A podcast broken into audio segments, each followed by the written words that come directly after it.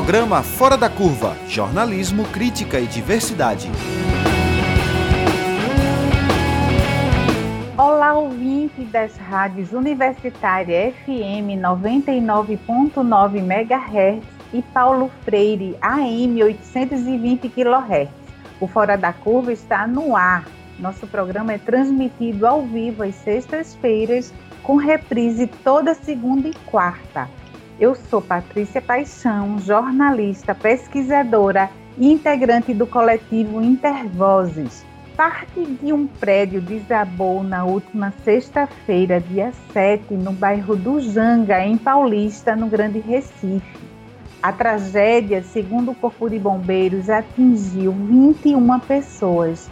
14 delas morreram quase instantaneamente e sete ficaram feridas. Mais uma tragédia é, aqui no nosso grande Recife, né?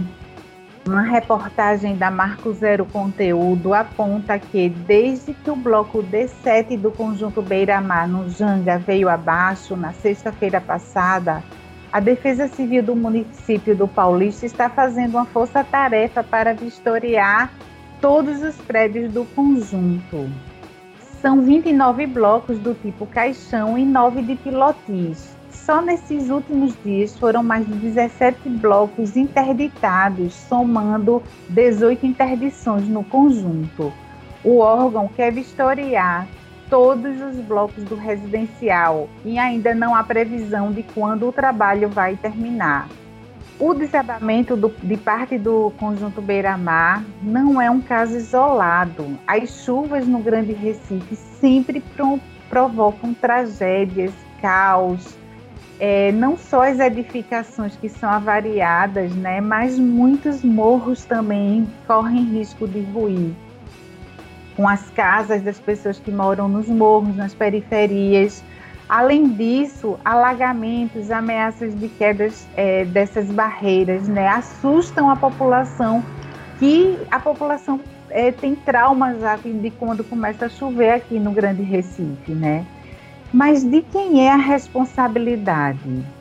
O Fora da Curva hoje quer saber chuvas, como evitar que as tragédias se repitam. Nós vamos conversar sobre isso com a arquiteta e urbanista e professora da UFPE, Daniele Rocha. Bom dia, Daniele. Bom dia, Patrícia. Bom dia, Paulo. E bom dia, ouvintes. E com Paulo André, dirigente nacional do Movimento Nacional de Luta pela Moradia, MNLM. Bom dia, Paulo. Bom dia, Bom dia. Bom dia. Daniele. Bom dia, Patrícia. Bom dia a todos os ouvintes da Rádio Paulo Freire. É uma satisfação estarmos aqui hoje. Seja bem-vindo. É, Daniele e Paulo, como evitar que essas tragédias se repitam? Daniele, você pode começar? Posso sim, Patrícia. É, eu eu acho que todas as pessoas da sociedade têm que tomar consciência que é, esse problema é, das fragilidades e da vulnerabilidade ambiental face às mudanças climáticas é um problema que está ocorrendo em nível global, não apenas na nossa cidade, mas né, em todo em todas as cidades né, do planeta estão sendo atingidas, como a gente vê. É, e para isso, nós precisamos de gestores fortes em todas as instâncias, instituições fortes, participação popular e resolução dos problemas que são estruturais do nosso país. Né? Então, a questão habitacional é uma questão que está é, relacionada à desigualdade socioespacial que nós temos. Então, é uma questão estrutural. E aí, para isso, a gente tem que fortalecer essas instâncias participativas e também ter gestores sensíveis à questão dos processos de urbanização relacionados a, a, a uma boa drenagem, uma boa gestão, que a gente vai conversar mais a miúde ao longo do, do programa. Exato, Paulo André. É exatamente isso, né? A tragédia acontece, mas ela atinge diferentemente esses grupos, né? Que são vulnerabilizados, que não têm moradia decente, que o poder público não supre essa carência da, da população. Como essas tragédias podem ser evitadas, Paulo? Bem, Patrícia, demais participantes e ouvintes. É, infelizmente, isso ocorre porque existe uma, uma dívida do Estado brasileiro, e essa dívida ela é uma dívida secular, com aquelas camadas mais carentes e mais pobres, né, excluídas a mais da sociedade. É, infelizmente, essas pessoas estão fora do mercado, da possibilidade de fazer aquisição de, de moradia através do mercado, é, existe uma outra questão é, é, primordial, que é a falta de planejamento, né, a falta de construção de cidades planejadas e que tenham, e que tenham um, um prisma em fazer o equilíbrio, a equidade. Né?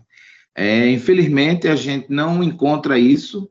O Estado, o Estado brasileiro ele negligencia essas famílias é, nenhuma família mora na beira de uma barreira, nenhuma família mora na rua, nenhuma família mora em um prédio desse ou desses porque quer, porque gosta, porque acha bonito, porque é moda. Elas são empurradas a viverem nessas elas são empurradas a viver nessa situação, né, procurando um abrigo, coisa comum, né? O ser humano ele ele tem esse sentimento, né, esse instinto de se abrigar, de se proteger, e entre morar na rua e morar em, nessas situações precárias, a nossa população ela acaba a mais, a mais carente, e ela está carente justamente porque há uma ausência de uma política de Estado que possa promover a cidadania através da moradia. O Estado brasileiro, ao invés de ser o garantidor como reza a Constituição brasileira, no artigo 5 né, em direitos sociais, que moradia é dever, o Estado brasileiro ele é o violador. Paulo, é, e é verdade, e, e, o senso comum, né, as pessoas de classe média aí dizem, ah, é, porque as pessoas sabem que está condenada e vão, é, o prédio está condenado e vão para ali, como se houvesse alternativas para essas pessoas não é porque elas querem estar ali, elas também têm medo, mas qual a outra alternativa? Ficar na chuva com criança ao relento, né? Então, é muito simplista, às vezes, a forma como as pessoas abordam esse tema na sociedade de uma, de uma maneira geral. É, Daniele, veja só, é possível dizer que poderia ser evitado isso? Essa tragédia? Patrícia, é, como a gente falou da questão da complexidade, nós estamos dentro de um sistema capitalista. Um sistema capitalista em que tem uma herança histórica, como Paula abordou, uma dívida com camadas né, relacionadas a todo o modo de produção da forma como foi implantado aqui no Brasil, através do colonialismo, através do patriarcado, e essa sociedade que se construiu, agora que estamos vendo é, um resgate através de políticas afirmativas, de políticas de cotas, de, é, da inserção dessas camadas né, num patamar é, um pouco menos é, prejudicial, digamos, à sua inserção dentro da sociedade. Mas, mas nós ainda temos mais de um terço das famílias morando em, em áreas precárias, muito precárias, né? Existem as EIs, as zonas especiais de interesse social, que são áreas protegidas por uma legislação onde as famílias é, conseguem uma certa segurança e, e a partir daí da luta pela moradia, a urbanização mas também existem é, uma demanda muito maior por uma provisão habitacional e você vê que o Estado, quer dizer, essas tragédias, por exemplo, dos prédios é, caixão, né, que foram construídos com a estrutura é, não a, recomendada desde a época, Né? Então, uma alvenaria estrutural com tijolo de cerâmica, né? toda a parte também do embasamento. Então, o próprio Estado, o próprio sistema financeiro de habitação criou essa situação e agora é, a gestão dessa situação, dessa tragédia anunciada, também é, é, enfrenta obstáculos muito graves né, das instituições da responsabilização, porque isso vem acontecendo há décadas. E aí você tem uma defasagem, números enormes, que mesmo com o lançamento, de, da relançamento do programa Minha Casa Minha Vida, esses específicos do, da dívida do, de, desses prédios do, do BNH e do sistema financeiro não estão, não vão ser cobertos aí dentro. Então tem que se ter um caminho específico. Por outro lado, só para não deixar de abordar também é, as famílias que moram nos morros ou nos alagados e que as chuvas, né, a gente também sabe que é uma tragédia anunciada, porque, é, como o Paulo disse, não foi uma opção mas essas pessoas têm que ser contempladas porque o direito à moradia, infelizmente, só entrou na Constituição como direito em 2000. Então, é uma coisa recente que nós temos, né? uma, uma emenda constitucional. Mas é, os movimentos populares, sobretudo em Pernambuco, são muito organizados, né? e você vê que é uma rede nacional, mas aqui existe uma tradição de resistência e de luta e felizmente nós vamos poder, eu acho, vivenciar um novo momento em que essa pressão tem que se fazer cada vez maior. Exato, essa questão das construções, né? É, eu li também sobre isso, que elas são para baratear o custo das construtoras em uma época que elas investiram muito nesses prédios, tipo caixão, né? para baratear o custo, não usaram material que, como você falou, Daniele. E aí eu pergunto a Paulo, na época dessas construções, o poder público não fiscalizou adequadamente, né? E agora, o poder público muitas vezes não vai vistoriar, mas não é responsável pela mitigação, por é, trazer alternativas às famílias. Paulo, então, de quem é responsabilidade? O movimento acha, entende que quem deve é, estar à frente dessa. É, as vidas humanas elas não vão ser reparadas, mas pelo menos materialmente essas famílias, né? De quem é a responsabilidade? Bem, sem dúvida que a responsabilidade recai sobre o poder público no primeiro momento, nos municípios, né, o poder executivo municipal, por que também não dizer o poder legislativo? Porque o papel do legislador municipal é fiscalizar, né, é acompanhar os problemas é, do cotidiano da cidade. E não substituir meramente as políticas públicas com políticas supostamente compensatórias, é, você é, é uma coisa surreal no Brasil e aqui em Pernambuco. A gente tem aí no, no estado de Pernambuco em torno aí de umas 400 é, construções de forma irregular. E o que a gente assistiu agora há oito dias é uma tragédia mais do que anunciada, porque como é que as pessoas viviam 30 anos, 25 anos, como aconteceu no prédio Leme. O prédio Leme, o, o edifício já estava, já, já havia uma, uma, uma identificação de que ele estava condenado, havia vistorias, havia comprovadamente, né, por laudo técnico, há 23 anos morreram seis pessoas. No conjunto Beira-Mar, morreram 14 pessoas.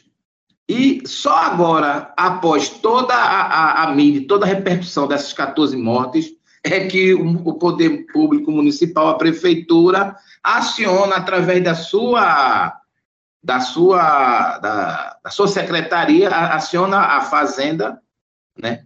E consegue a, a vara da fazenda e consegue aí entra com ação contra a as seguradoras. Então, há um conjunto de, de responsáveis né? A seguradora, né? Primeiro momento, porque deveria, deveria ter feito o pagamento das apólices, garantir o direito daquele que fez a aquisição, é, um sacrifício imenso. O poder público municipal fiscalizar, evitar essas ocupações. A gente não defende ocupação em prédio nessa situação, mas dado a, a, situação de ter vidas que ali estão colocadas e pela ausência, porque aquelas pessoas só recorrem a morar nessa situação porque há uma ausência do poder público municipal, estadual, no sentido, nós temos hoje é, dados de 326 mil pessoas que não têm moradia no estado de Pernambuco. E se nós formos estender para a questão da, da moradia qualitativa, esse número chega aí, é, pasmem, a quase 500, 500 mil pessoas. Né? Então, é, há também, por parte, a gente questiona muito, por parte do Poder Judiciário, a omissão. Porque se há ações já é, judicializadas para a demolição desses prédios.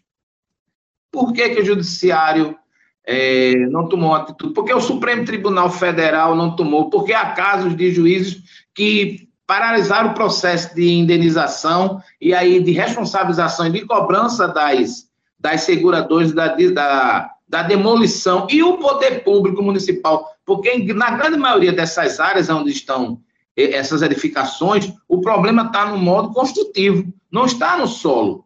Então, hoje a gente vê em Rio Doce o conjunto Juscelino Kubitschek, já foi demolido aí uns três prédios, um caiu, né? graças a Deus não houve vítima. É, hoje é um cemitério, um local que eu morei lá, em 79, eu cheguei para morar na quarta etapa de Rio Doce, na, na quadra 27, no bloco 27, e a gente via vidas ali, é importante dizer que ali já era fruto de um processo que vem da, que vem da, da do contra Mucambos e da expulsão branca de áreas centrais né, do Recife, onde eram dotados de infraestrutura e toda uma condição melhor para se viver, próximo de todos os serviços. E aí são colocadas essas pessoas nessa forma. E agora é, a gente também vê na cidade de Olinda, por conta da repercussão da, do, da morte de, de seis pessoas, a gente assiste, o, a gente lá em Olinda, o nosso movimento, ele acompanha desde 2019, é, 19, 20, 20 edificações entre Rio Doce, Casa Caiada, Fragoso, que a gente acompanha e, é, e a gente, inclusive, pessoas que foram expulsas. Há uma recomendação, exemplo de Olinda, desculpe a extensão, há uma recomendação na cidade de Olinda da promotora Belize Câmara de que o poder público identificasse essas famílias nessas edificações. A gente fala em 20 que a gente acompanha. Tem muito mais de 40 é, que nem o poder público, nem a gente chegou, conseguiu chegar nessas famílias.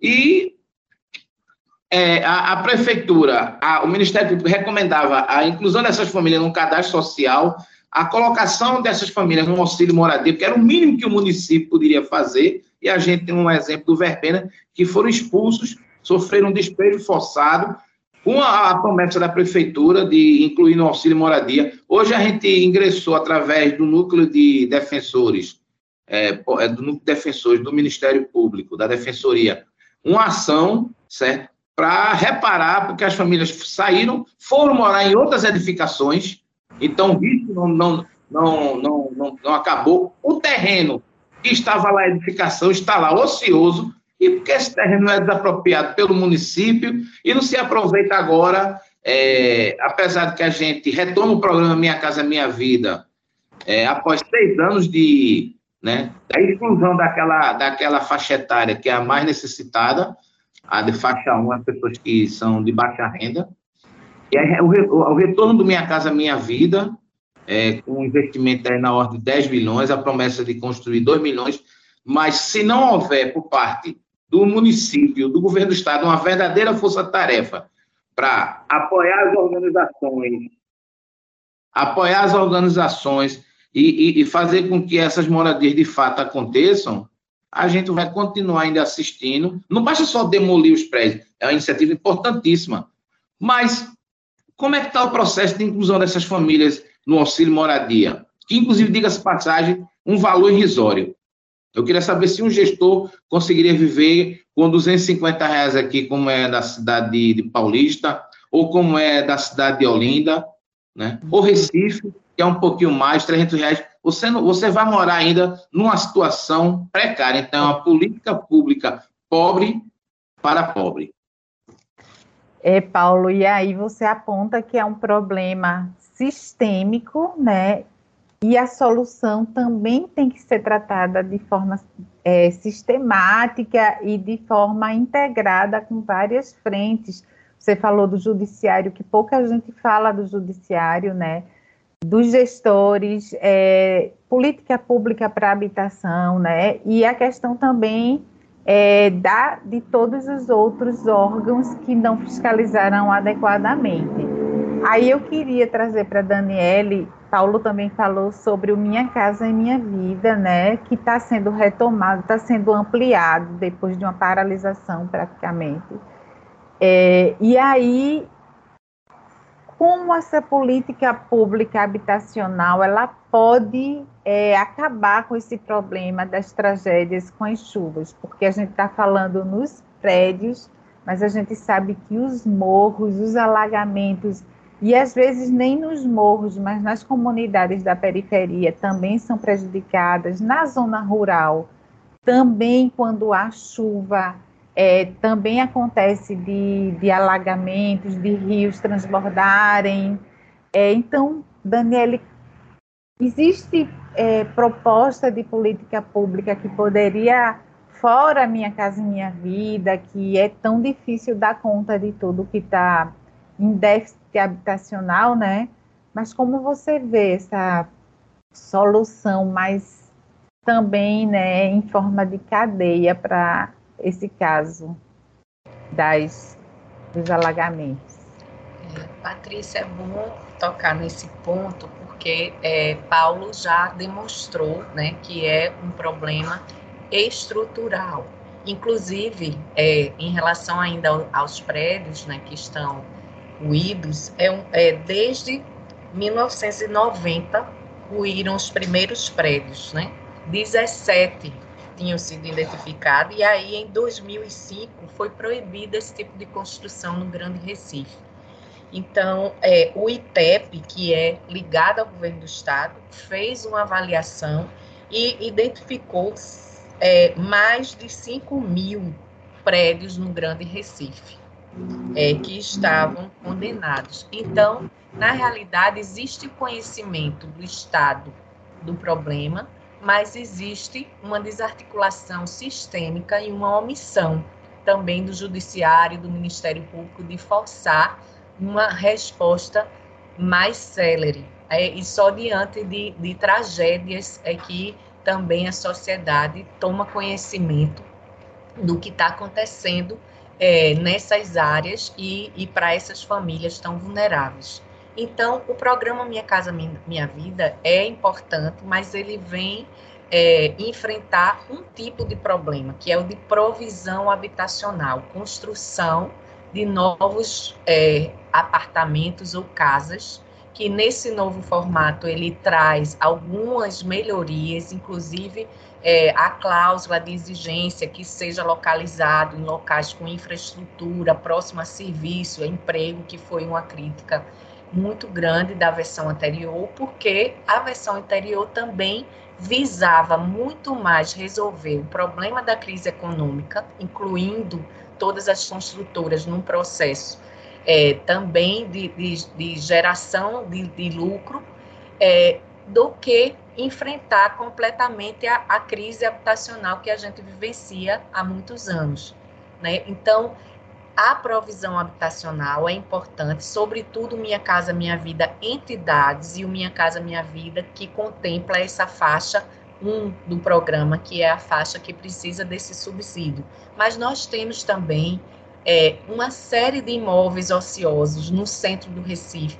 Quer dizer, existem imóveis vagos que poderiam ser, e o plano diretor do Recife, por exemplo, já prevê é, a utilização. Então, é, precisa de, um, uma, de soluções é, mais coerentes com esse momento de, da crise de cidade, de mobilidade urbana que a gente vivenciou desde a década de 90 como a urbanização também dos assentamentos, então isso veio muito com recursos do parque, para que as pessoas permaneçam nos mesmos locais, que muitas vezes uma remoção forçada para um conjunto habitacional longe de onde existem as relações, vocês ouviram, né, os depoimentos das famílias, né, além das tragédias, das perdas, estão rompendo seus vínculos afetivos de sociabilidade, o vínculo com o local de moradia. Então, é muito danoso também é, para as pessoas, para as famílias, o rompimento desse, desses é, redes de solidariedade que são construídas ao longo do tempo. Então, a urbanização é, com essa responsabilidade da inserção das águas na cidade, que a gente chama urbanização sensível às águas, as políticas de acolhimento também dessas famílias com, com dignidade, porque a, o aluguel, o, valor do auxílio aluguel, auxílio moradia, realmente é um valor né, precaríssimo. Então, é uma série de medidas agora é, que, oportunamente, eu gostaria de voltar ao assunto da questão metropolitana, porque não é um problema de apenas um município, é um problema de resgatar, aliás, todas as questões, habitação, mobilidade, né, precisam ser vistas no contexto metropolitano, porque as cidades estão conurbadas, as soluções precisam compreender a região metropolitana e a gente está no momento de fragilidade é, também dessa questão política metropolitana. E verdade, inclusive não só os municípios, mas governo do, governo do estado, governo federal, né, é uma ação que deve ser integrada, né, dessa política habitacional como um todo. É, Paulo, mais de 100 pessoas morreram e mais de 6 mil ficaram desabrigadas na região metropolitana do Recife, é, na maior tragédia de chuva que foi em 2022, ou seja, no ano passado. A gente está vendo isso se repetir e a gente vê como é, cada ano isso, a situação vai piorando. E eu queria saber também como o Movimento Nacional de Luta pela Moradia entende que as políticas públicas podem incidir para poder acabar com esse, essa tragédia é, das chuvas, né? É, e como é, quais são as propostas do movimento, quais são as pautas de luta mais urgentes, Paulo?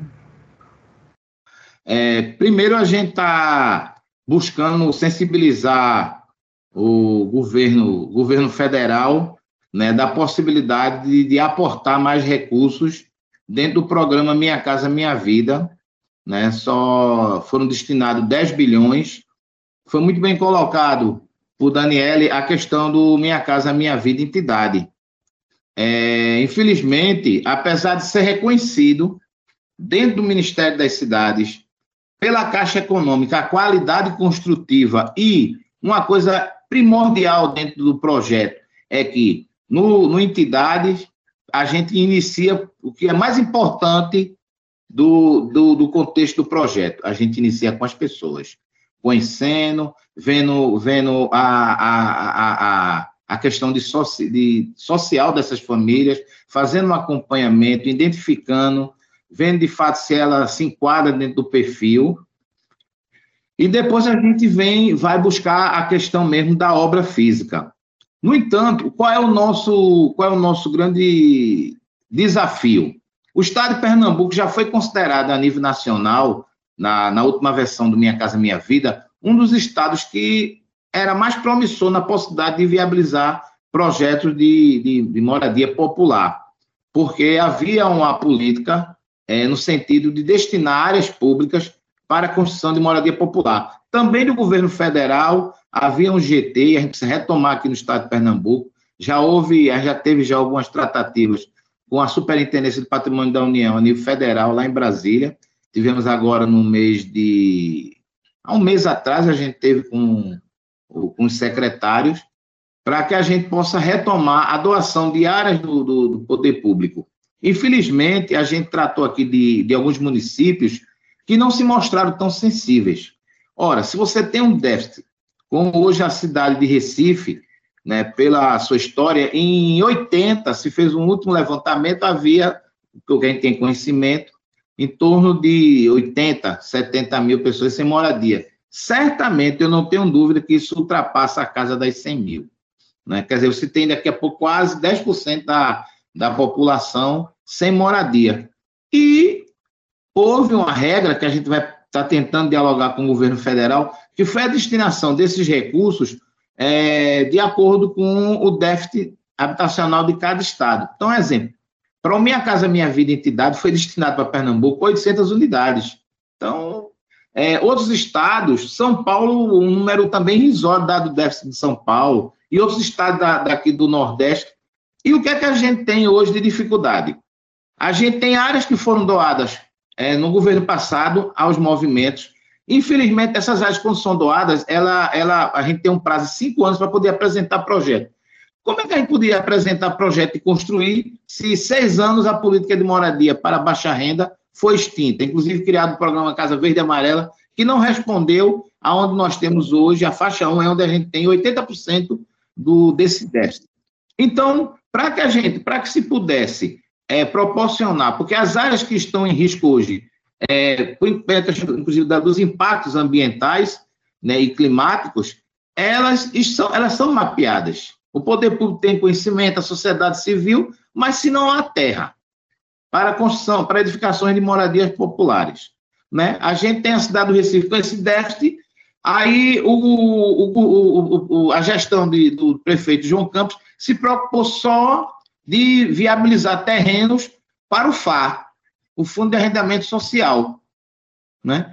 E, o, e o FDS, a prefeitura da cidade, do, através do secretário Hermes Costa, não, não destinou absolutamente nenhum terreno, absolutamente nenhum terreno para as entidades que hoje desenvolvem trabalho que são comprovadamente capacitadas. Então, quer dizer, se você tem a possibilidade, né, você tem um FAR, que é importante que ele opere, mas se há outra linha né? E que elas estão ali mais próximas. Porque você, quando desenvolve um trabalho social, você combate a, o uso indevido da, da unidade habitacional, você evita a especulação, né? você evita de vendas, né? aqui a que possa vir a acontecer. Agora, quando é feito um trabalho que se pensa só na obra, e quando o, o habitacional está pronto, aí você vai identificar as famílias com um trabalho social que deixa a desejar de acompanhamento das famílias, é outra qualidade. Então, hoje, a gente tem um governo do Estado que não conseguiu ainda dar resposta a, a, a esses terrenos. A gente está perdendo a oportunidade. Foi lançado o programa Minha Vida e também as portarias para habilitação das entidades, reabilitação e para apresentar proposta na Caixa. Pernambuco, hoje, através do entidade, e a SEAB também optou, o governo Raquel Lira, de apresentar prioritariamente a. Tinha, Pernambuco tinha em torno de 6 mil e tem uma parte dessa que era prefeituras e governo do estado apresentarem é, alguns terrenos, a, a, o governo do estado apresentou para o FA. Para o FDS, até o momento, nenhum. Quer dizer, corre o risco, e a ideia do governo Lula é fazer é ter esses terrenos doados, os projetos serem apresentados na Caixa e automaticamente, se eles estiverem aptos a serem contratados até novembro, é, outubro ou no máximo dezembro, para começar a edificação no ano que vem. Isso vai ficar impossibilitado. Pernambuco corre o risco de perder uma oportunidade é, de, de ter unidades habitacionais. É, Paulista também a gente sofre a mesma questão. O prefeito fez, inclusive, promessas para atender famílias que são acompanhadas pelo nosso movimento há mais de, de 15 anos dentro da, da cidade, e essas famílias hoje estão padecendo em, em, em áreas totalmente insalubres. Por quê? Porque a ausência. Habitação, para alguns governantes, não é um investimento social. Porque a habitação, no contexto hoje da habitabilidade, não é só a unidade habitacional. Tem o transporte, tem a questão do atendimento à saúde, tem os serviços públicos, tem o comércio, tem a creche, tem a escola. E eu me lembro que um, um, um dos prefeitos que passou pelo aqui paulista a gente foi solicitar ele para construir uma creche dentro do, do nosso habitacional, que a gente entregou agora pelo Minha Casa Minha Vida Entidade, o Eduardo Campos 3, e o, o prefeito disse que não tinha condições, porque era recurso federal a creche, porque teria, é, teria gasto constante, permanente, com funcionário e com a manutenção do prédio. Quer dizer, essa é a visão de gestores que nós temos, né? Ultrapassada, é como se a gente estivesse vendo ainda numa província. Precisamos avançar. É verdade, é um problema dos mais sérios que nós temos no Brasil, essa questão da habitação. Mas agora eu queria perguntar a Daniele, e Daniele, teve um relatório, né, que é, de painel, do painel intergovernamental das mudanças climáticas. É, e aí, que foi da ONU e que mostrou que Recife é a capital brasileira mais ameaçada pela emergência climática e pelo avanço do nível do mar. Como esses fatores, né, aliados à falta de políticas públicas, podem afetar a vida da população, sobretudo das, da população mais pobre, mais vulnerabilizada, né? E como acho que Paulo Rubem trouxe, como vocês estão trazendo hoje para aqui, mostrando como esse problema é sistêmico, né? A gente está falando em política municipal, em chuva, em questão climática, é, é um problema muito profundo e a gente vê como se dá pouca atenção ainda ao problema da habitação no Brasil. E, Daniela, então, como você vê essa questão climática também incidindo sobre essa é, situação urbana do nosso país, em especial que a gente está falando aqui da região metropolitana? É, Patrícia, e é, obrigado, Paulo Rubens, por sua contribuição aí. Realmente é, tem toda razão. Todas as políticas, elas precisam de uma articulação então, na, na gestão federal passada, a gente, como resistência, né, discutimos muito, inclusive, a, a chamada PEC da morte, né, que congelou os orçamentos e privilegiou né, é, grupos é, econômicos, como os bancos, o pagamento da dívida, em detrimento de, dessa visão das necessidades de desenvolvimento social, de desenvolvimento urbano, enfim, de uma maioria que está desassistida pelo Estado. Mas, na realidade, nós temos uma cidade, todas as cidades, é um, um espaço de disputa.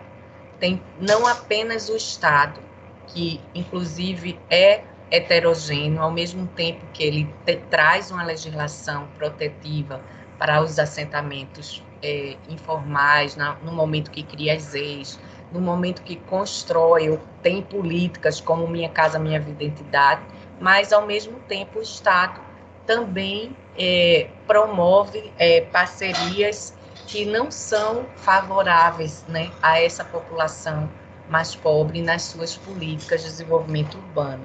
A questão climática ela é, vem surgindo, não é uma, uma é, não é um, um tema novo, mas vem tomando força em função é, desses eventos que não são eventos simplesmente naturais, né? são eventos que têm a contribuição humana fortemente na forma como é, têm sido ocupadas as cidades é, e os próprios rios e canais, sem deixar o espaço para as águas, sem deixar é, o, o espaço da natureza é, onde ela precisa ocupar e conviver com o humano. Então, essa visão antropocêntrica do ser humano dominando a natureza, ela vem sendo questionada desde a década de 70, desde a discussão de desenvolvimento sustentável, desde é, outras visões de resiliência,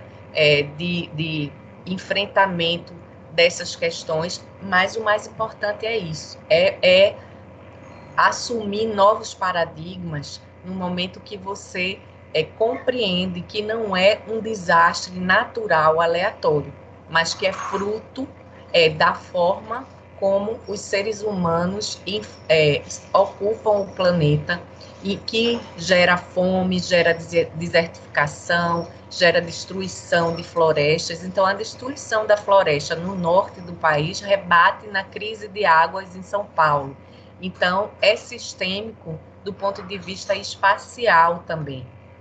Então, essa compreensão que a ONU traz e que os governos, os congressos né, também abordam a universidade. Eu acho que tem um papel nesse conjunto de forças, é, na participação nos conselhos da cidade, na participação em todos os é, é, essas parcerias, nós, por exemplo, através de extensão, a gente, nós temos extensão com movimentos populares de habitação, com, é, com também com o, o, Fórum do Presês, onde, onde no Recife é uma política forte na construção de legislação. Então, a universidade tem esse papel. Nós que estamos aqui falando de uma rádio universitária e pública, é importante trazer é, que é, também é heterogênea, tem todas as visões, e é por isso que é universidade, mas a gente tem que privilegiar né, esse enfrentamento dessa, desse resgate da cidadania, resgate das nossas dívidas históricas,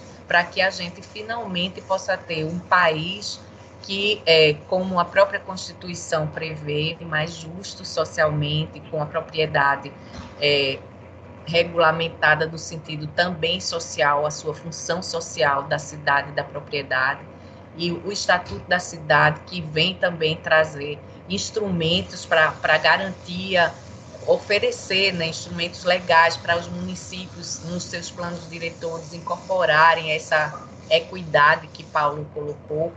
Então, é, a participação, para mim, no processo de gestão é fundamental. E é por isso que ele tocou no assunto do Minha Casa Minha Vida Entidades, porque desde o começo está envolvido é, essa essa participação. Então, eu queria, eu acho que a gente já está né, encaminhando para o final, deixar essa mensagem que a gente está vivendo um momento em que o fortalecimento da participação é cada vez mais articulada, quer dizer, no caso, não apenas um movimento, mas todos os movimentos, no Fórum da Reforma Urbana, a pressão pela Conferência da Cidade novamente é, dos estados.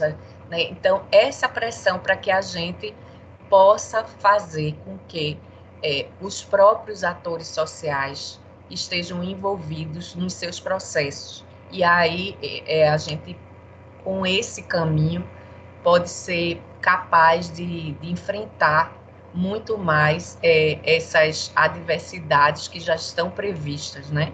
Então, é cobrar do Estado, mas também é, fortalecer os processos de gestão é, participativa metropolitana, quer dizer, o, o, Estatuto da Metrópole traz esse caminho para o PDUI, que a sociedade se envolva nas discussões metropolitanas, então, eu acho que a gente teve uma interrupção grande também com a pandemia, né? não apenas com a, a gestão federal é, passada, que foi um momento né, de retrocesso, mas teve no meio a pandemia, e eu acho que agora é um momento de reconstrução, de retomada, e é, esses alertas e essas tragédias, infelizmente, né, aparecem para chamar a atenção de que é preciso mudar a forma é, do desenvolvimento urbano é, geral e da organização social para enfrentamento dessas questões mais urgentes, como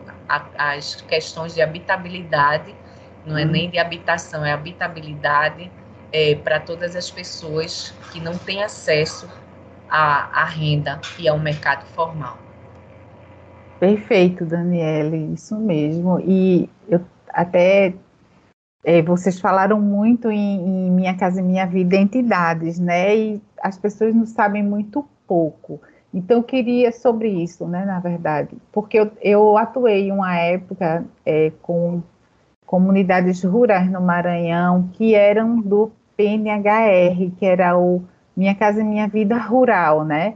e todas as articulações, documentação era via entidades rurais, Sindicato de Trabalhadores Rurais, e agora está é, vindo para a área urbana também esse Minha Casa e Minha Vida Entidades, que é via as organizações. Você poderia explicar brevemente, é, Paulo, que a gente está já, já chegando ao fim, mas ainda temos um tempinho, explicar esse Minha Casa e Minha Vida Entidades, né? Qual a diferença é, dessa nova modalidade?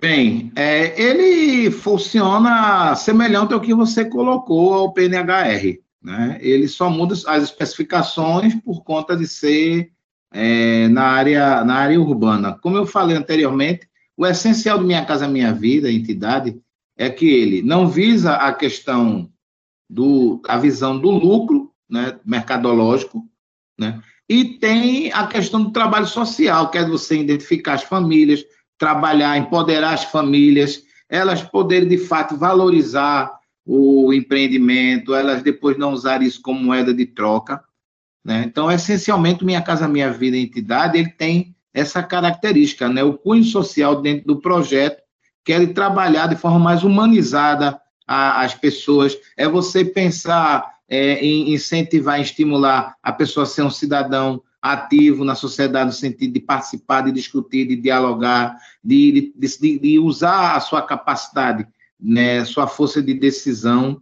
Então, o entidade ele tem essa, esse aspecto. Uma coisa que eu não poderia deixar de falar aqui é que dentro, é, pasmem, nós já tivemos recursos né, na ordem de bilhões na Caixa Econômica Federal para requalificar, seja reformar, ou hoje, como se fala, o chamado retrofit nesses prédios, os que cabessem é, a requalificação e reforma. E esse dinheiro não foi aplicado, mesmo sendo diagnosticado, então esse dinheiro retornou, teve outra finalidade. É, e para que a gente possa combater o, o déficit habitacional no nosso estado e nos municípios, é preciso que eles também repliquem o Minha Casa Minha Vida, que haja é, o Fundo Municipal de Habitação, Fundo Estadual, e que também os estados e municípios sejam, porque quando se fala lá dever do Estado, não é só do governo federal, né? O, o município e os estados, além de entrar com a, a, a, contrapartida de terreno, devam também ter recursos, seus orçamentos precisam ter previsto recursos para a construção de moradias populares porque senão o combate do déficit habitacional ele vai ser insignificante se continuar no ritmo que nós estamos.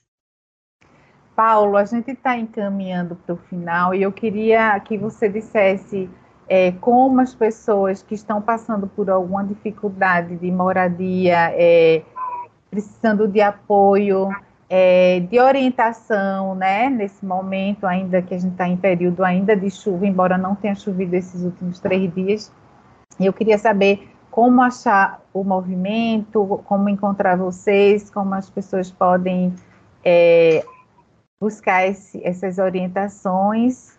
E aí a gente vai finalizando o nosso programa. Nós funcionamos é, é, em, forma de em forma de núcleos no, no município, nas comunidades. É, pode, a gente pode ser é, comunicado através das nossas, das nossas redes sociais, MNLM Pernambuco, tanto Facebook como Instagram, ou no WhatsApp 996362258. Precisamos nos organizar e buscar de forma organizada e coesa o fazer com que o direito à moradia ele aconteça, né? Se organizar os núcleos, se mobilizar e buscar o poder público municipal, estadual para construir essas soluções habitacionais. E esperemos que com esse debate que houve, né, Quero aqui parabenizar a universidade, né, que é isso, a gente precisa né, fazer com que a nossa população se aproprie desses conhecimentos e a Universidade Federal de Pernambuco, ela tem esse papel social, né, que vem desenvolvendo e isso enriquece muito o debate e com certeza isso muda a, a qualidade de vida das pessoas. Parabéns eu achei bem importante você trazer e também, Daniela, a questão do papel da universidade. Eu acho que é, esse tema vir por, por fora da curva foi fundamental e a ação mesmo das universidades, que a gente falou em outras entidades aqui, mas a universidade tem esse papel muito importante estar junto com a sociedade civil, buscando alternativas, propondo políticas, né? Quero muito agradecer a você, Paulo, é, e a Daniele, né, que vieram contribuir com esse debate tão importante. A gente espera trazer mais vezes esse tema para a nossa pauta do Fora da Curva. Muitíssimo obrigada a vocês. Foi um debate muito rico, esclarecedor. É, e aí a gente está finalizando o programa e esta edição do Fora da Curva teve produção de Ana Veloso, professora do Departamento de Comunicação da UFPE. Na operação técnica tivemos Igor Cabral, coordenador operacional da Rádio Paulo Freire, e na operação da FM Marco da Lata e Chico Rocha. É, também tivemos nas redes sociais a colaboração do estudante William Araújo, sob a orientação do, do professor André Voga, que é também do Departamento de Comunicação da UFPE. E na próxima sexta-feira, todos e todas e todos estão convidados para o Fora da Curva ao vivo pelas rádios Universitária FM 99.9 MHz e Paulo Freire AM 820 kHz. Esperamos vocês.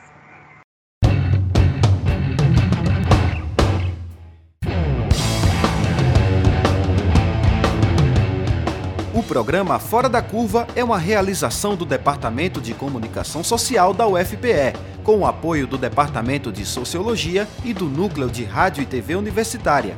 Parceria com Marco Zero Conteúdo, Centro de Cultura Luiz Freire, Centro das Mulheres do Cabo, Centro Sabiá e Terral Coletivo de Comunicação.